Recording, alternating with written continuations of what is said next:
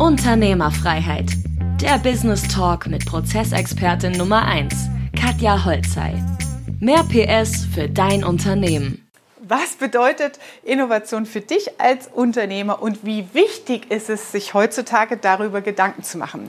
Wie das Ganze geht, wie du dein Unternehmen innovativer gestaltest, erfährst du in diesem Beitrag.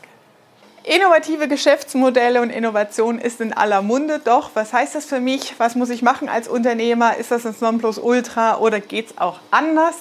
Grundsätzlich ist erstmal wichtig zu verstehen, was heißt denn Innovation überhaupt? Ja, also wir unterscheiden grundsätzlich zwei Arten von Innovation. Das eine ist evolutionäre Innovation und das andere ist revolutionäre Innovation. Revolutionäre Innovationen sind altbekannte Beispiele. Die Glühbirne wurde erfunden, die Eisenbahn wurde erfunden, Flugzeuge wurden erfunden, Apple hat den iPod erfunden etc. pp. Das sind alles Dinge, wonach viele versuchen zu eifern.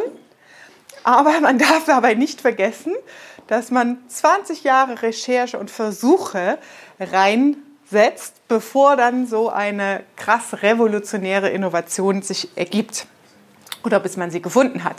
Und das ist jetzt nicht unbedingt der Ansatz, wenn man sagt, deutscher Mittelstand, ähm, klein mittelständische Unternehmen, oh, ich muss mal ein bisschen innovativer sein solchen Dingen hinterher zu hecheln. Natürlich gibt es da Möglichkeiten, sowas auch aktiv zu entwickeln.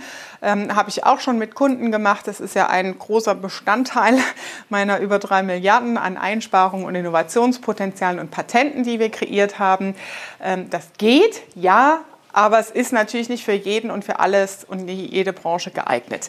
Deswegen das, was wirklich gut ist und einfach auch umzusetzen ist und was man aber erstmal für sich verstehen muss als Unternehmer, ist evolutionäre Innovation. Das heißt, ähm, Innovation, die schrittweise und erschleichend passiert, sodass man sie fast nicht wahrnimmt.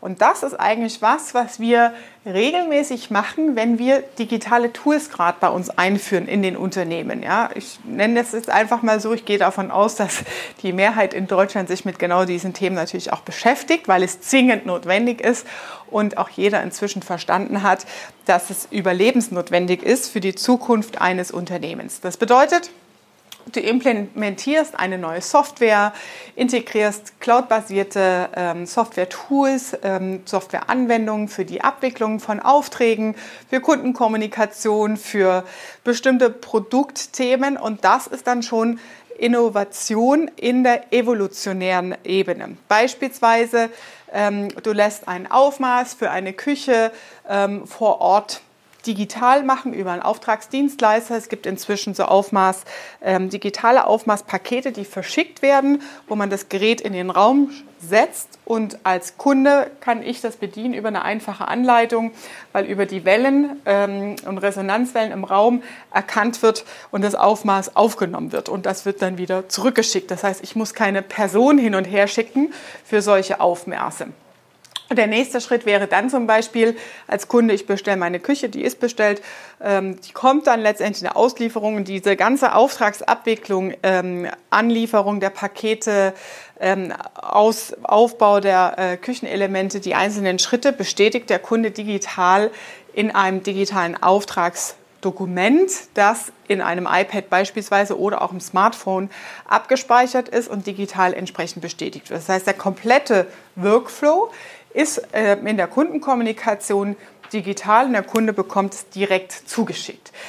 Das sind so kleine evolutionäre Innovationen und die sind deswegen so wichtig, weil die Gesellschaft natürlich immer mehr an solche Dinge gewöhnt ist. Das heißt, es ist eigentlich obsolet darüber nachzudenken, sowas einzuführen, ja oder nein, sondern du musst es zwangsläufig tun, weil die Erwartungshaltung deiner Kunden so ist, dass sie nichts mehr mit Papier zum Beispiel akzeptieren, ja, dass sie keine langen Wartezeiten akzeptieren, dass sie anrufen bei dir ähm, in der Firma einen Malerauftrag platzieren wollen und dann ist da eine Azubine dran und die kriegt, du kriegst nie einen Rückruf als Kunde. Ja, das akzeptiert der Kunde heutzutage nicht mehr, weil er durch viele andere Innovation und digitale Tools natürlich auch verwöhnt ist und ein Vergleichsbild hat. Unabhängig davon, dass es in deiner Branche noch nicht üblich ist, ist es branchenunabhängig so, dass die Gesellschaft und die Kundschaft in Summe sich halt einfach ändert in der Erwartungshaltung. Ja? Und deswegen ist es super, super wichtig, dass du dir über solche evolutionären Innovationen Gedanken machst. Was heißt jetzt innovatives Unternehmen? Wann bist du innovativ? Grundsätzlich sagt man, wenn du neue Produkte erfolgreich in den Markt etablierst. Das heißt, wenn du einmal was machst, heißt das noch nicht, dass du ein innovatives Unternehmen bist, weil das wiederkehrende ähm, Einführen neuer Produkte erfolgreich in den Markt. Das gehört natürlich auch dazu, dass du Abnehmer findest, die auch zu Umsatz führen, dass es halt eine gewisse Stabilität bringt. Dann ähm, ist es so, dass du halt auch einen Prozess dahinter hast, wie solche Innovationen im Team geschaffen werden, wie sie kreiert werden und wie sie dann in den Markt eingeführt werden. In meiner Welt beispielsweise Online-Kurse, digitale Seminarformate und so weiter ist das ein Dauerfeuer, das wir die letzten drei Jahre durchlaufen haben und entsprechend agil ist natürlich auch die Unternehmensstruktur. Ähm, wenn du in der Online-Welt unterwegs bist, hast du halt einfach den Traffic und die Reaktion direkt vom Markt anhand von Klick- und Reaktionszahlen, die alle über Datenbasis entsprechend auswertbar sind. Und dadurch bekommst du natürlich auch permanent Impulse und Trigger, was müssen wir wo ändern am Geschäftsmodell und am Produkt? Wo braucht es neue Produkte, die kreiert werden müssen? Ja? Und das ist natürlich dann ein innovatives Unternehmen, wenn du regelmäßig neue Produkte erfolgreich in den Markt einführst. Ein Beispiel für nicht erfolgreiche Innovation hatte ich mal jemanden äh, in einem Gespräch. Ähm, das waren zwei ähm, ja, Menschen, die angestellt waren ähm, und gar keine Ahnung irgendwie vom Business haben, haben gedacht, so komm, wir nehmen jetzt hier mal die Abfindung und äh, ich habe keinen Bock mehr auf ähm, das alte Business und wir machen uns jetzt selbstständig. Und die Idee grundsätzlich ist ganz gut. Ja, ähm, da ging es um Homeoffice-Lösungen, smarte Lösungen, mobile Offices. Ein äh, super easy Konzept, was du zu Hause brauchst. Aber sie haben halt den Markt nicht befragt. Ja? Und der größte Fehler, den du machen kannst bei Innovation ist, deine Freunde fragen, deine Eltern fragen, deine Familie fragen, Leute, die dich kennen. Weil von denen kriegst du natürlich eine emotional freundliche Antwort, die heißt, ah ja, das ist eine gute Idee, super, ich wünsche viel Erfolg, weil das eine Herzensantwort ist, die ehrlich gemeint ist. Das spiegelt aber auf keinster Weise deinen Markt wider. Und das tut mir so leid für die. Die haben äh, 60, 70.000 Euro versenkt in ein Produkt, das überhaupt nicht marktfähig war.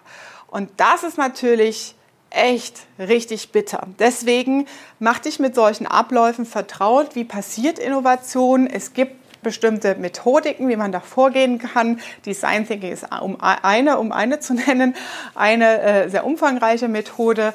Ähm, aber vergiss bitte den Markt nicht dabei. Ja, also mach eine Marktbefragung.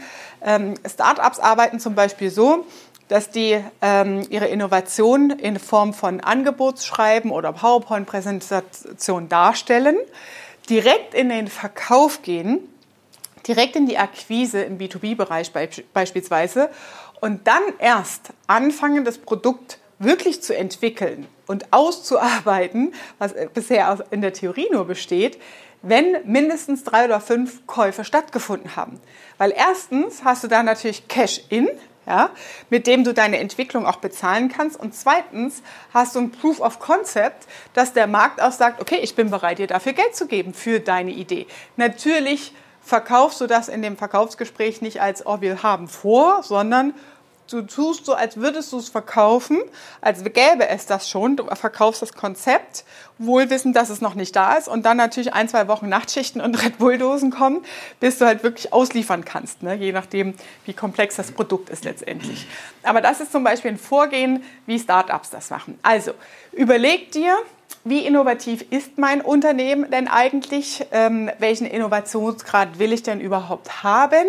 Und überleg dir, wie gehst du vor? Ne?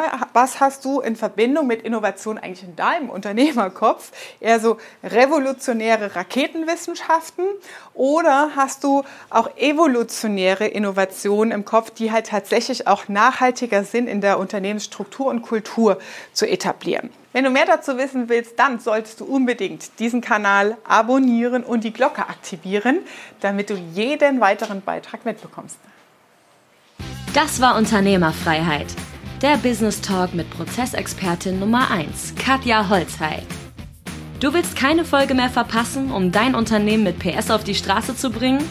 Dann abonniere jetzt den Podcast und folge Katja auf Instagram.